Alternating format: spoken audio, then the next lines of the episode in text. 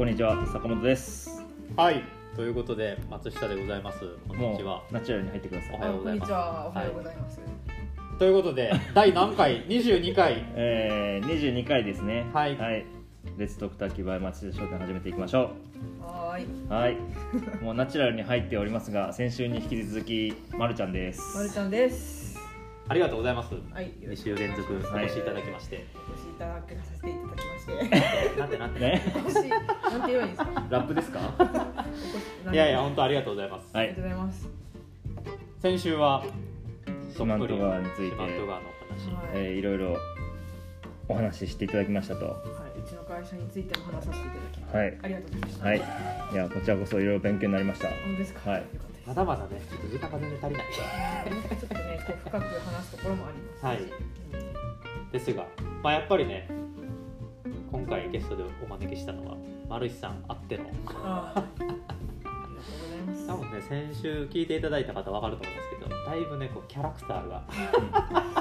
そうなんですかね。いやにじみ溢れてますよ。で僕。きすぎですよキャラクターが。私は自分では全然わかんないです。いや多分あの漫画でめっちゃ描きやすいキャラみたいなそんな感じじゃないですか。えー、まあ顔はすごい単純なのでよくみんな描けるって言うんですけど。き多分それとキャラとか一緒なんです一緒なんですよきっと。光栄です、うんありがとうございますいやなんか初めてそれこそ取材をしていただいてお話をした時に、まあ、やっぱりこう多分今までいかなりいろいろなものを見てこられた方なんだなっていうえ印象がすごくあって、やっぱりその手長、ね、先週お話ししたその手長指の記事とかもなかなかねここまでそれこそ結構な短期間で普通やっぱりこういう記事って1ヶ月とか2ヶ月とかで書いてもらうことが多いですけど短期間でかなりこうギュッとまとめ上げられているなっていう印象もありましたしまあ話がねこう、まあ、先週も聞いていただいた方も分かると思うんですけど 全然なんか何かやってはったんですかみたいな。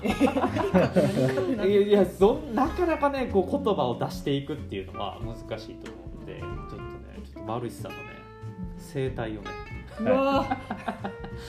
多分これはね四万十川財団の方も知らないような生態をちょっといやちょっと。掘り出せればいいなと。あるかもしれないですね。怖いですよねそれ、はちなみにご出身は？ご出身は広島県でございます。広島県？はい。広島市？いや違います。おっと。どこでしょうか？初海市あそう。やあー初海市。サッカー強いところ。おお、はい。そうなんですか？女子サッカー強いですね。全然知らないですけど。で廿日市ってあのあ甘いの真ん中に真ん中ないやつですよ、はい。あああれかあそこか。まあ、宮島があります。あ宮そう島まですなんでね。30分ぐらいでフェリー乗り場行きますね、えー、そうなんだ。あそこでもうカップルで行ったら別れるっていう噂があってえ。あんまりジンクス？行ってよくないって言ってますけど、まあ、普通に楽しいとかなんでそうなんですねみんなで行きますけどね。え近いからな。ー、行ったことない？行ったことない。行ったことない。広島その修学旅行で広島市行ったことあるんですけどまあ1日目で原爆のなんか博物館行って、はいはいはい。ああ大事な歴史。ってなってえっ、と去りました。いえー、宮島行かないんですねその流れで。や僕らは行かなかったですね。ううん。んそっかそっか。行く人もいたけど。まあ、市内の高校には行ってましたけど、ああはい。うんうんうん。高校まで広島？そうです。あー。高校まで広島にいました。その後は？その後は大学に行きました。は 北海道の。そう北海道い北海道の。超飛びましたね。それはなぜ北海道に。なんで？なんかですよな。高校の時ってどこの大学行くか迷いませんでした、迷いますね。迷いますよね。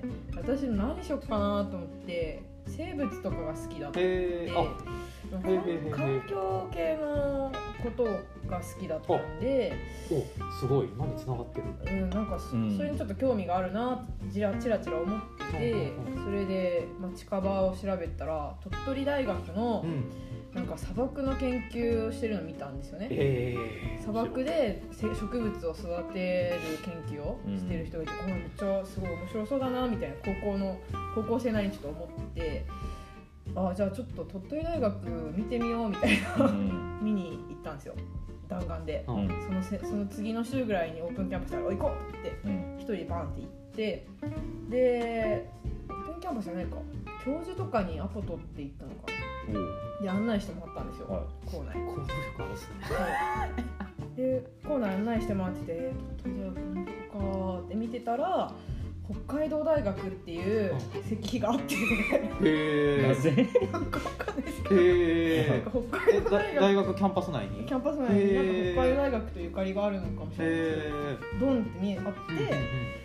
北海道大学ってなんか頭がピンってきてうん。頭でピン北海道大学撃たれた。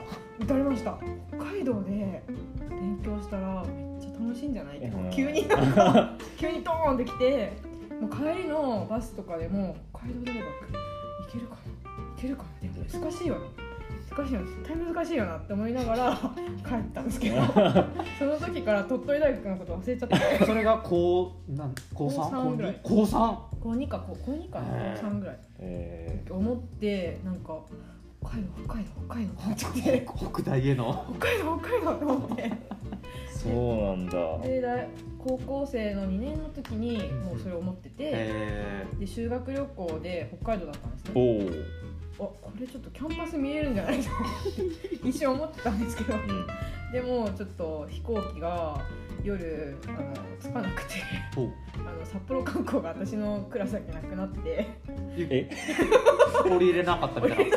あなくなってその時になんかちょっと抜け出していこうかなって思ってたんですけど行けなくてああ行けんかった。って落胆して帰ったんですけどね。その辺りからすごい北海道大学行きたいと思ってました。えなんかすごー、いなんかじゃあ漠然とした土地への憧れみたいなそんな感じですかね。北海道そうだしなんか何なんですかね。なんか急に頭のこうイメージがバーンって。えなんか雷に打たれた感じですそうかねなんかあの広い平原の草っぱらうんで木がポン立ってるところあでなんか牛がいるみたいな。ーあフランのそんな感じだったな。そうそう。でそれがすごくいい。いやそこで過ごしてみたいって思ったのが始まりですね。えー、すげえ。現役で合格され違います？あ浪人？絶対できなかっあれ？マリさん浪人？た浪人です。あら浪人してるんですね。浪人トリオじゃん、浪人。あ浪人です。はい。浪人ですはあ一郎一応です。めっちゃ頑張りました浪人図やん。浪人図。あらら。いやなでもねいや分からん。これは2人全然違うかもしれないけど浪人大学に僕日体大日体大浪人して入ってるんですけど浪人した人同士ってなんとなく大学で僕日体大は結構なんか集まっててなんとなくこう浪人した人ってなんか気が合うなっていうのはなんとなく感じるところが僕はだから丸井さんと気が合ってる。のもあそうそう 大学1年目だけじゃなくてそうそのいまだに僕いまだに言う友達全然いないんですけど友達1人2人ぐらいしかいないんですけどことないです。そのうちの1人うん両両方浪人。えそうそうすごい。えそうちなみに北大は結局何学部に？水産学部ですね。水産うん学な農業の勉強したかったんで農学部行こうと思ったんですけど北大の農学部って超むずいんですよね。へー。僕北大の獣医学部一時中学校1年生北大の獣医学部と帯広畜産の獣医学部。父親獣医師なんですけどはいはいはいは1か月で諦めました。赤本の偏差値見て。東大落ちた人が行くとこなんで大体がもう叶うわけがなくてすごい難しかった。総合あの私の時代から総合選抜っていうのが始まって理系っていう枠でザーって全部取られてえで2年生ぐらいの成績で振り分けになるような仕組みが導入されてでその総合理理系でさえ難しかってー、東大じゃないですかそうそうそう同じそれような。文なんとかね書いた後に分かれる感じですそうよねだから、え入るのも難しいしその後1年生の時めっちゃ勉強しないといけないみたいな。ー、行きたいところに、うん。えー。で、まあ、それも頑張って浪人の時めっちゃ勉強したんですけど、うん。ちょっと最終的にはあそこ無理やってなって、はい。でもどうにかして大学北海道行きたいって思っちゃって。うん、なんかもうイメージが離れなくて。すごいあなんか何としても留学行きたい人の考えと似てまあすね。本当ですか。どこでも国いいから いやもうねそうなんですよ。で一回まあ受験現役行ったんですけどその時に大学生たちが超楽しそうでした。あいや北大ね。2月ですよ北海道。もう雪何メーター積もってんですかっていう状態で。でオープンキャンパスの受験の前とかこうどこだろうな会場って見てたら大学生たちが「案内しますよ」みたいな。超寒い中「案内しますよ」ってめっちゃ大きい声でいろんなサークルの人がやっててで案内してもらってで大学こんな感じ楽しいよなって。えじ受験日に？受験の前の日とかえ？にワイワイやっててもうお祭りですよ。でなんかけ、えー。緊張してるのがな、まあ、一切なくなり。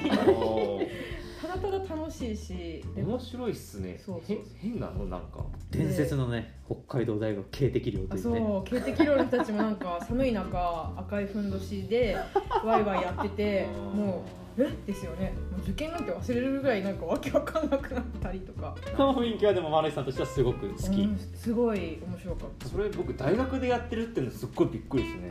高校の時はそういう雰囲気だったんですけど。あさすが埼玉男子校熊谷高校。そう。で僕はあれ男子校だからできてると思ってたんですよ。うん。でも別に北海道大学ってね別に。そうなんです。みんな頭いいはず。男子っぽいけどね みんなね頭いいはずなのにそんなワイワイ変なことをしたりとかして楽しんでてでホテルとかもなんか夜ホテルのロビーを大学生がこう緊張してるだろうから話聞くよみたいなとこを設けてくれてて各ホテルに。でそれで夜話して、すごいですね。うん、で朝も当日、まあ、当日はもう、まあ、ちょっと前だけで頑張ってとかやってくれてて。終わったらもうめっちゃ暗い7時とかじゃないですか、うん。なのに夜コーヒーコーヒーとかココアをこうあったかいのえで。やって、ー、すごいなんかそれ入りたくなるなりますね。はい。で受験生だけにっていう冊子も作ってくれて受験はこれが大事だよみたいな。へ緊張しえないでね生き方とか入ったらこんな世界が待ってるよみたいなもすうごいな。大学生が全部作ってくれてるの全部配ってくれてやっぱそれ伝統なんでしょうね。猛然とあそ私入って分かったんですけどそれはサークルの勧誘の一環なんですよ、まあそうでもすごいですよね。日体大なんかもやっぱ入ってから入学式でまさにその雰囲気をドーンって味わいましたけど。受験から、ね。受験の時からやってるっていう。受験の日にだ受験期間中はあの上智大学は、えー、と生徒入れなかったですもんね、うん。あキャンパスに、うん。キャンパス内は確かにキでャンパスの外で。外の門とかで。あーでもいなかったなどちらにせよ、うんで実際に大学生活は楽しかったですやかばかったですね。一瞬で終わっちゃった。一瞬？いやすっごい。いや僕だってその雰囲気だから僕は今あの熊谷高校とすごい照らし合わせてるんですけどあの雰囲気に女子入ってこれないだろうっていう感じなんですよ僕は。その北海道大学の雰囲気を女子学生はどう見てるのかなと思うんですけど。いやでもそのワイワイやってる中女の人いっぱいいるんで。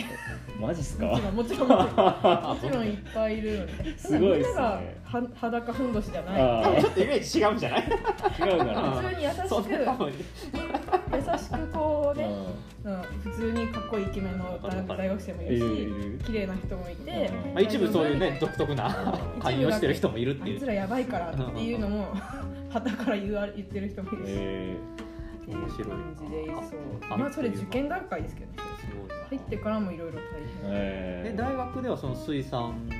水産学部で、まあ、あの2年生までは札幌キャンパスであの同じようなみ同じような基本の授業をやるんですけどはいはいはい。はい3年生から函館にお。飛ばされるっていう。いいっすね。専門は何やったんですか？水産。専門はあの水産の社会経営経済っていう。あ経営。うん。水産の経営か。水産の経営の方をやってて、えまあ、でも理系なんですよそれも。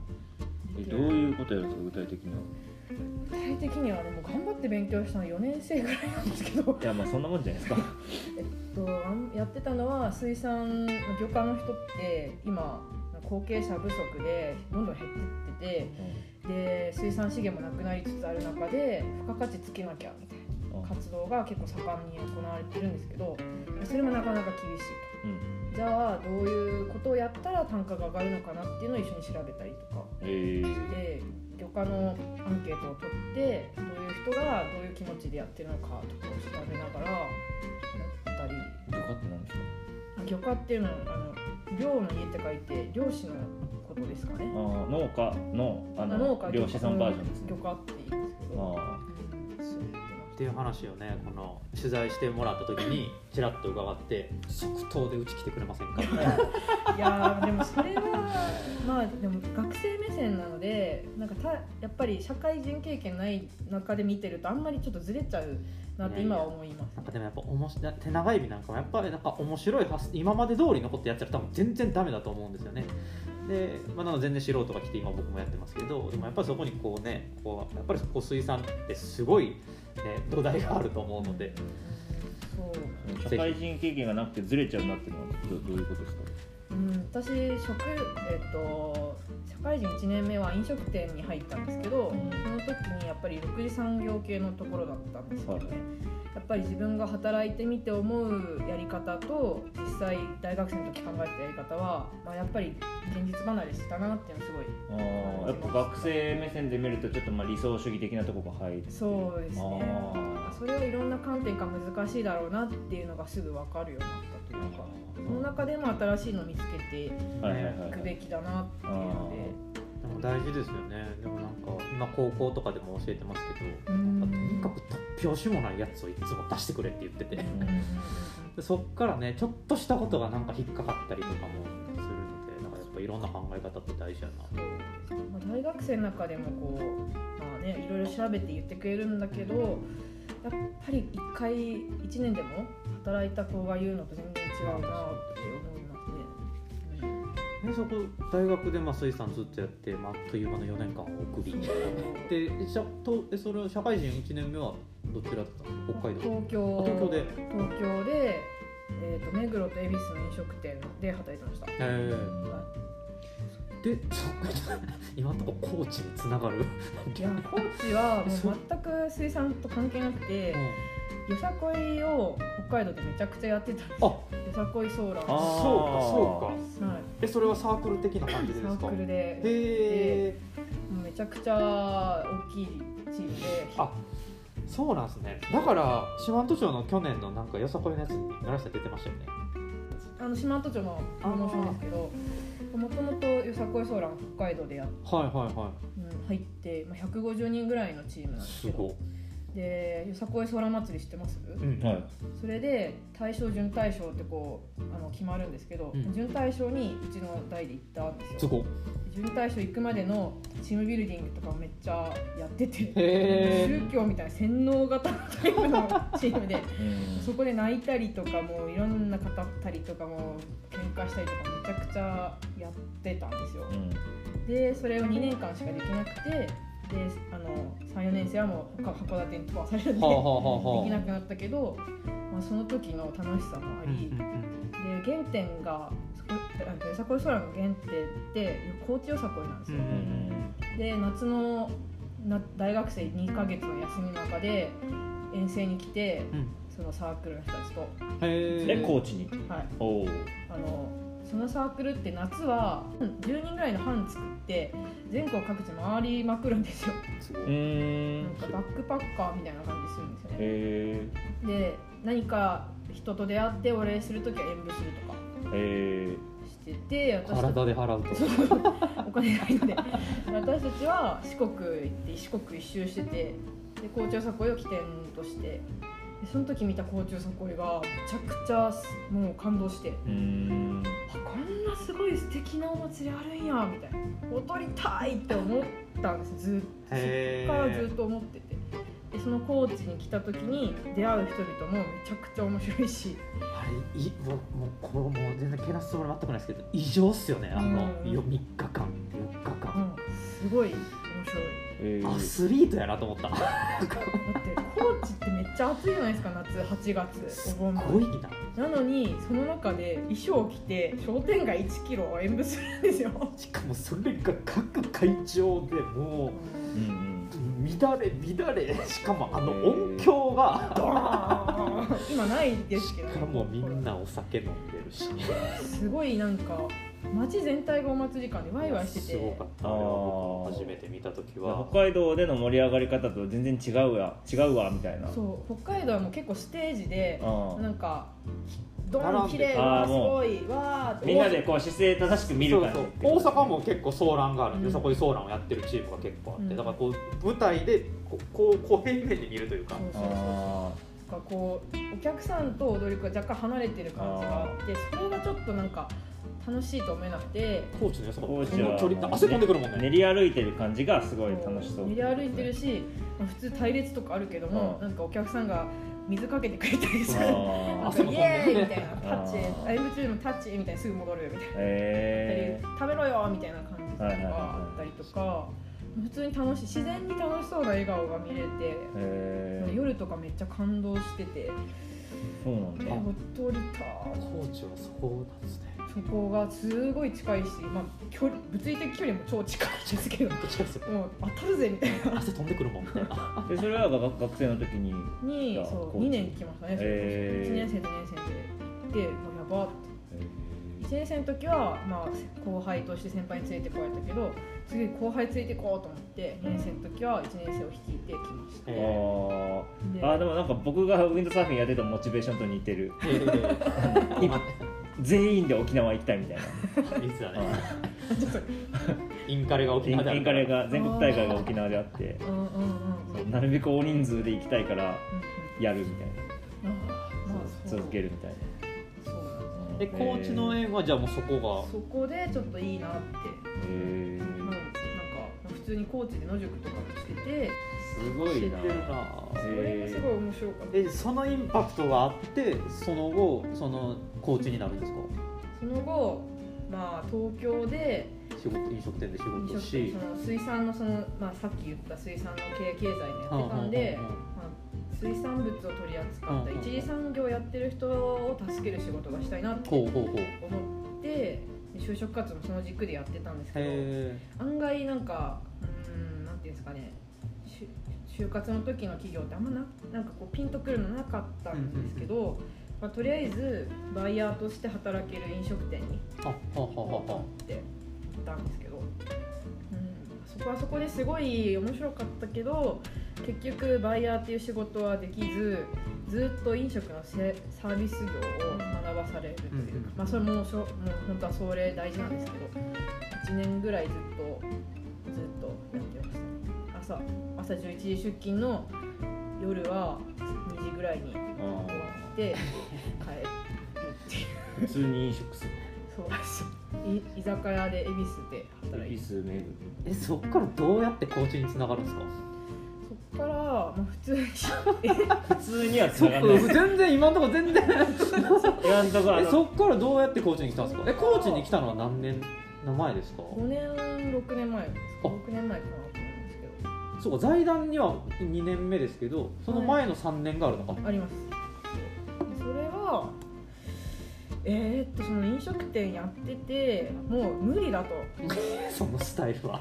精神的にも追い詰められ嘘。てたなと思う今は。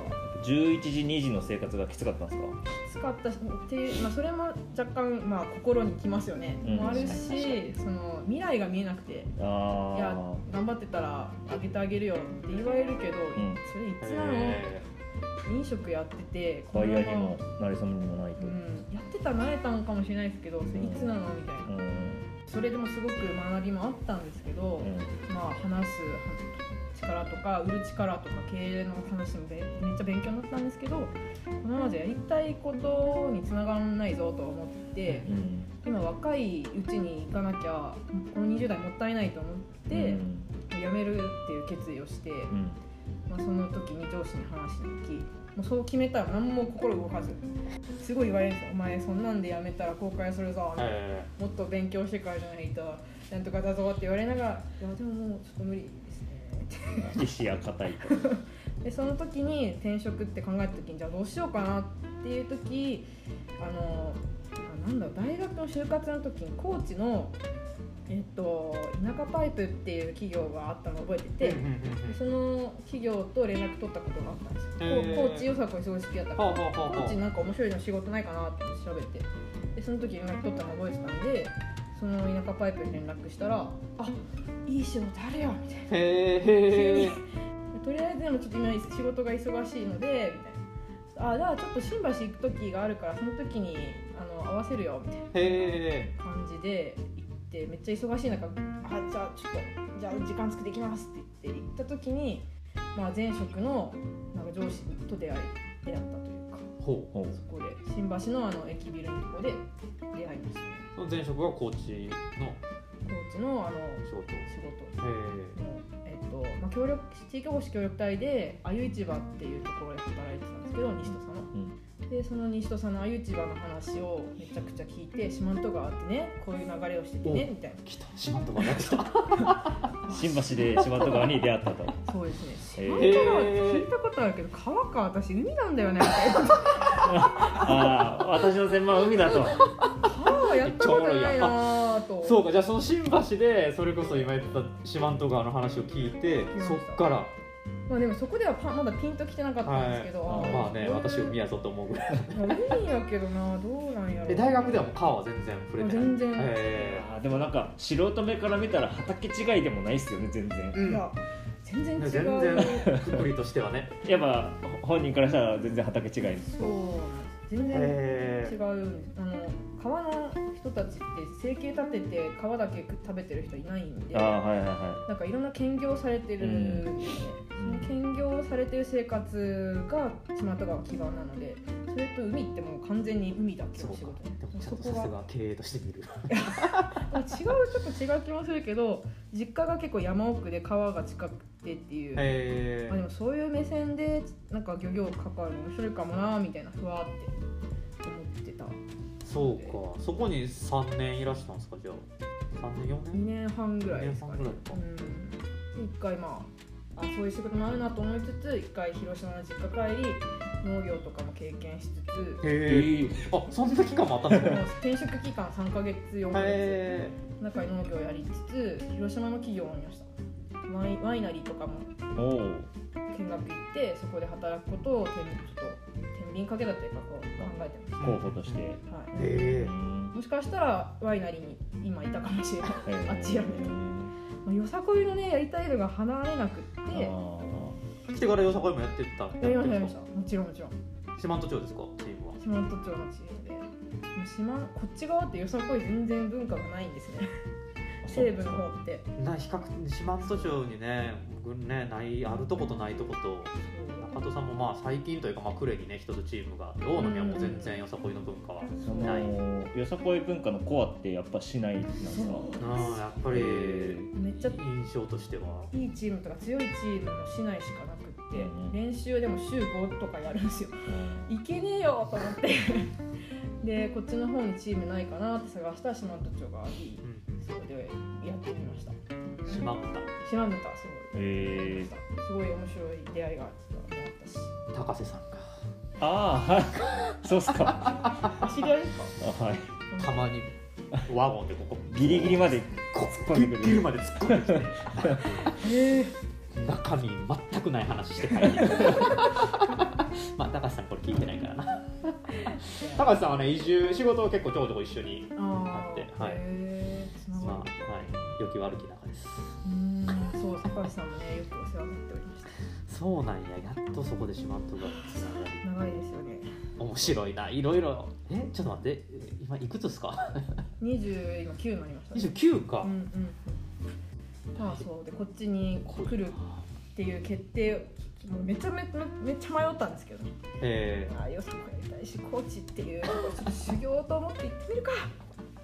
感じでー、え。来たんですけどー、でね2年半仕事してでそのままはいあのまあまあ、これはまあ2年半あゆ市場っていう西部の漁協で働いてたんですけど商品開発とか観測とかやってたんですけどまあ漁協としてちょっとね、うん、継続で雇うっていうのが結構厳しいかなみたいな話をしてもらってじゃあでも四万十川ともうちょっと関わりたいなって思って仕事探したら財団が募集してたのでやってみようかな。なんと何やってる組織一切分かんなかったんですけどうん。なん。か紹介してもらったん。で受けようと思って受けて受かったって感じありがとうございますこのコロナ禍でそっからさらにあえそうかえ何年入入社というコロナ前なん。で本当に2020年そうか2020年の4月あ20年4月ああコロナがコロナでやべえぞって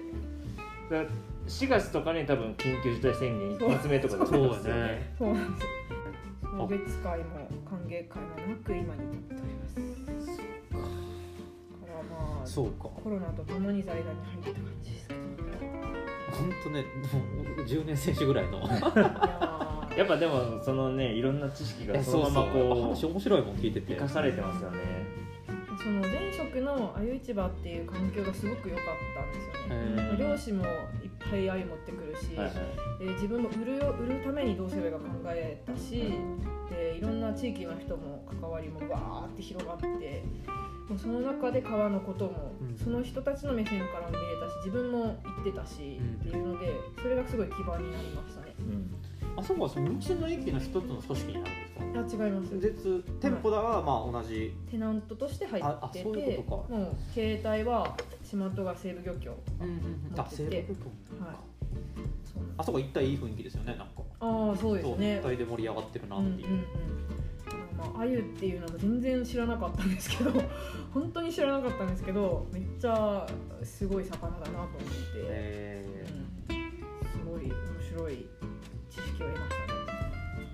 なんか川の魚は、うん、海と違って繊細、どうあそうですか。うん、えですね、まあ、前々職の飲食店の時も魚の魚を売る飲食店だったんで、漁師から直接買い付けた朝朝取ったやつを空輸で東京へほうほう投資するみたいなところだへったんで一個一個の魚の知識めっちゃ大事だったんですね今日はどこどこのどこどこで取れたこの魚はすごくどうでどうでどうでいいんですよみたいなめっちゃ言ってたんですけど、まあそれと違って川魚ってもっと繊細でうん。その年その年で全部変わるっていう。えでもやっぱ海魚海の魚の知識がないと川魚繊細ってそもそも思えないですもんね、うん。そう考えるとやっぱり畑違いではなく思える、川の魚ってあんま食べなくないですか？うん、川の魚あんま食べこない。っち来て食べるようにな。ったですよね。あ今までこ日常生活で普通に暮らして食べないから市場規模がめっちゃちっちゃいわけなんですよ。その中で売るってめっちゃ難しいな。山行った時とかそんな感じかな、うん。うちのオフィシャルサポーター津野町の山賊茶屋さんなんですけど、はい。そそこと出会ってからこうあんこをよく食べるし。そうそうスーパーとかで手軽に、まあ、アジとかサンマみたいなの買えないし、食べようと思わない。そう。でやっぱ焼いてもらってたりとかしないとなかなかこうねでもやっぱこっちにこの環境に来てからうんやっぱこうひょんな時にやっぱ鮎があったりとか、うん。一緒に持っていき合ってもらったりとか、っていう意味で、まあ、それこそ手長エビとかもね食べるようになったのやっぱか置かれる環境によって全然違うなっていうところは面白みがあるので文化楽しい。四万十川の文化としてすごいね大事な川魚なんで確か特別感があるなあゆとかあの川魚って。そうなんですよね。に財団は楽しいですか？そうですね。ややりがいすごくありますけどなかなか難しいですよね。財団っていう存在として働くっていうのはなかなか、なんていうんですかね。中中和役うんうんうんまあ両極端な人もいるわけなんですけどそこの中和剤で入ることが結構多いので。調整役が多そうな。そうすごい多いんで「あこっちの意見もあそうですね」って聞いてこっちの意見もあそうですねって聞いて。得意そう。でもなんかそこにこう愛入れたいけど入れちゃダメっていうポジションにいるのでまあいろんな話を聞きますけど、うん、やりがいはありつつ難しいと思います。えーでもこういう企画なんかもこのね新しい企画川漁の企画とかもうん。起こす、どんどん起こしていけるような環境でもある。そうですね。これはもうやれっていう。えやや動かせっていうことだったんでもう考えてやってますけどじゃあ今後もまるちゃん企画が。出てくるといいななんかや なんかやりましょうよ。そうやり一緒にやりたいそう一緒にやりたい。でこれこれもねすごいいいなと思って。あの今年の年賀？お年賀？そう、はいこのね四万十川財団のなんかロゴもうん。いいしなんか雰囲気。やっぱ四万十川って絵になりますよね。ですね。え行ったことあります？加工まで。ありますあります。うん。あります？ありますそうなんですけど朝日。ね。あこれ朝日ですか、はい。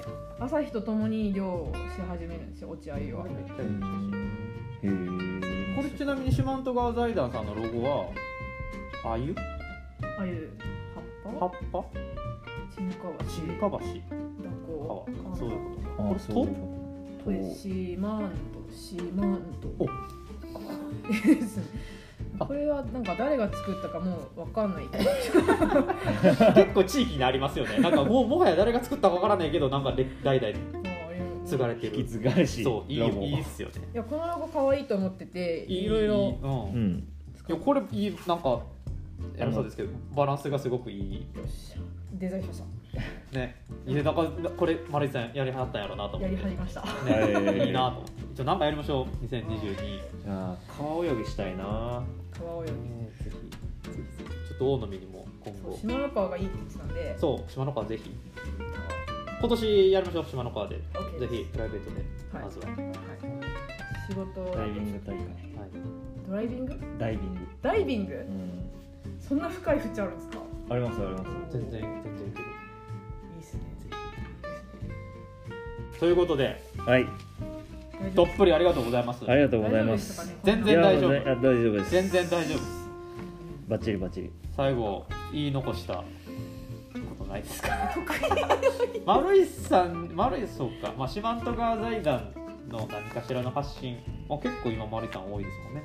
発信されてる内容が。担当なので、広報的な感じですよね。広報とか、うん、SNS とかブログとか、広報ですね。うん、文字書くのがねさっきもおっしゃってましたけど、うん。いいですね。文字書くのが好き。そうですね。上上司の点検はいっぱい入りますけど もちろん。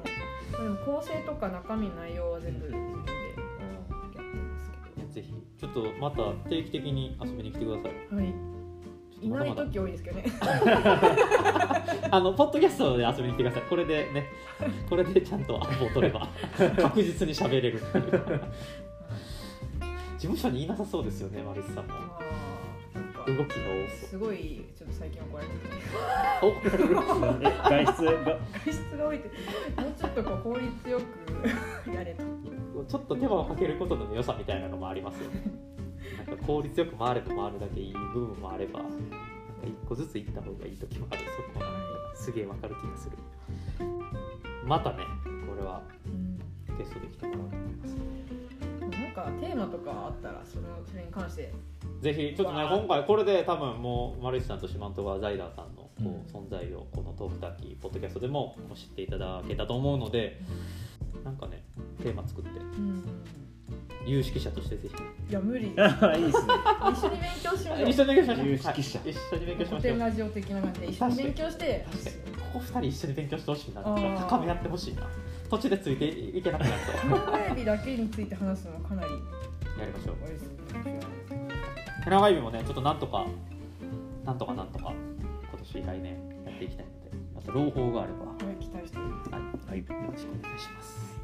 最後ね、あの、総一くんのさよなら、全世界のさよならを。ああなんか言ってますよねなんか言ってる。なんかどこの国かを教えてほしい翌週にね、答えを発表してるあという。そうなんですかはい。マルイさん、渡航歴は？ありますよでそれこそコロナのギリギリでイギリス行ってましたお、何しに、その普通旅行に？留あの短期留学しようとお、思ってへえ。転職の合間じゃないとできないじゃないですかそのさっき言ってた3ヶ月の間に？えっと違うえっとこの財団の前のあ、ざ、あ、へえ。ギリギリでへえ。でもコロナが始まりお。え23週間いるはずが1週間で帰るっていうえ、それじゃあ、もう2020逆や旅年。行じゃないですか。2020年と？か。はいはいはい。の1月とか。はい、うわ。2月か2月。よく帰ってこれギリギリっすね。本当ギリギリっすね。やばっ。だからここも2月で全部授業止まりましたもん大野も。2月いっぱいまでゲスト呼んでこれましたけどでも3月から給食も止まってそうですよね。全部止まった。ああそこでイギリス行ってたんですね。言ってました。あのコロナ禍がイギリス他国はどういうふうに対応するかを見ました。やいやーそれ貴重。ば。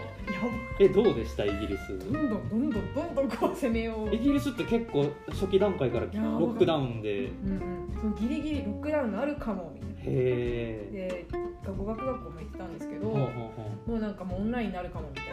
瀬戸際ででちょっとこう他のなんだろう子ど子ど生徒たちも帰り始めて各国に。で飛行機がないやらなんやらかんやらとかなんかパスポートがか使えなくなったとかもありえ。これ早くからやばいやん。って調べたら飛行機もなんかホームページが予約できないようになっちゃってて。え。えなんで？押しても押しても進まないよみたいな。で中国人とかも日本行きのやつ持ってくるんですよ。はあはあはあは経由で。あはあはあ。は日本人だけですね防護服着てるあ 来てた。うん他の中国人の人とか中国人が9割乗ってたんですうんよもうなんかレインコートみたいな全身着てみんなが行列でえー、すごいそれ異空間ですね。してて日本人だけ普通の格好でマスクぐらい。へえ確か当時の中国ってめちゃめちゃみんなこういうマスクつけてましたよね。う。んずーっと飛行機も10時間ぐらいあるのにずーっとその格好でいて。すごい経験ですね。あれはギリギリ無事で。高かったですよ飛行機代。そこやっぱ上がるんやな飛行機代も。もう帰れるだけマシやと思って自宅待機して。そう自主的に？はいもう、うん、言われてたんで。へえ自宅実家帰ってました。へえ大丈夫かみんなに「うろい大丈夫か?」って言われて。いやーでもなんか1週間は悔しいですね。やっとジェットラグが離れてきたぐらいだったのに。ああえそんなかかります？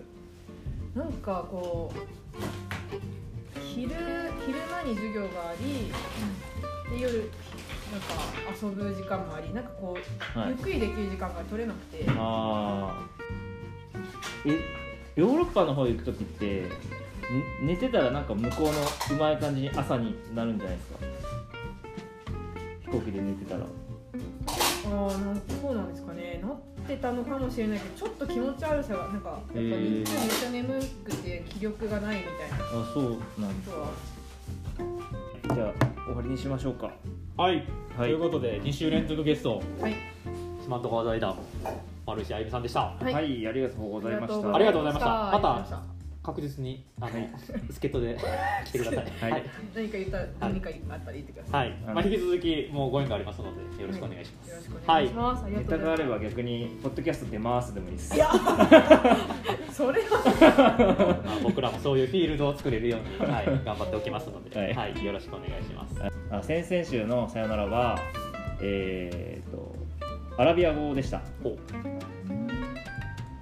アサラーマかアサラーマ、朝ラーマ。はい、はい。でしたと。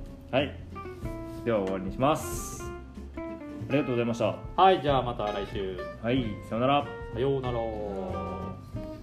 セラマティンガー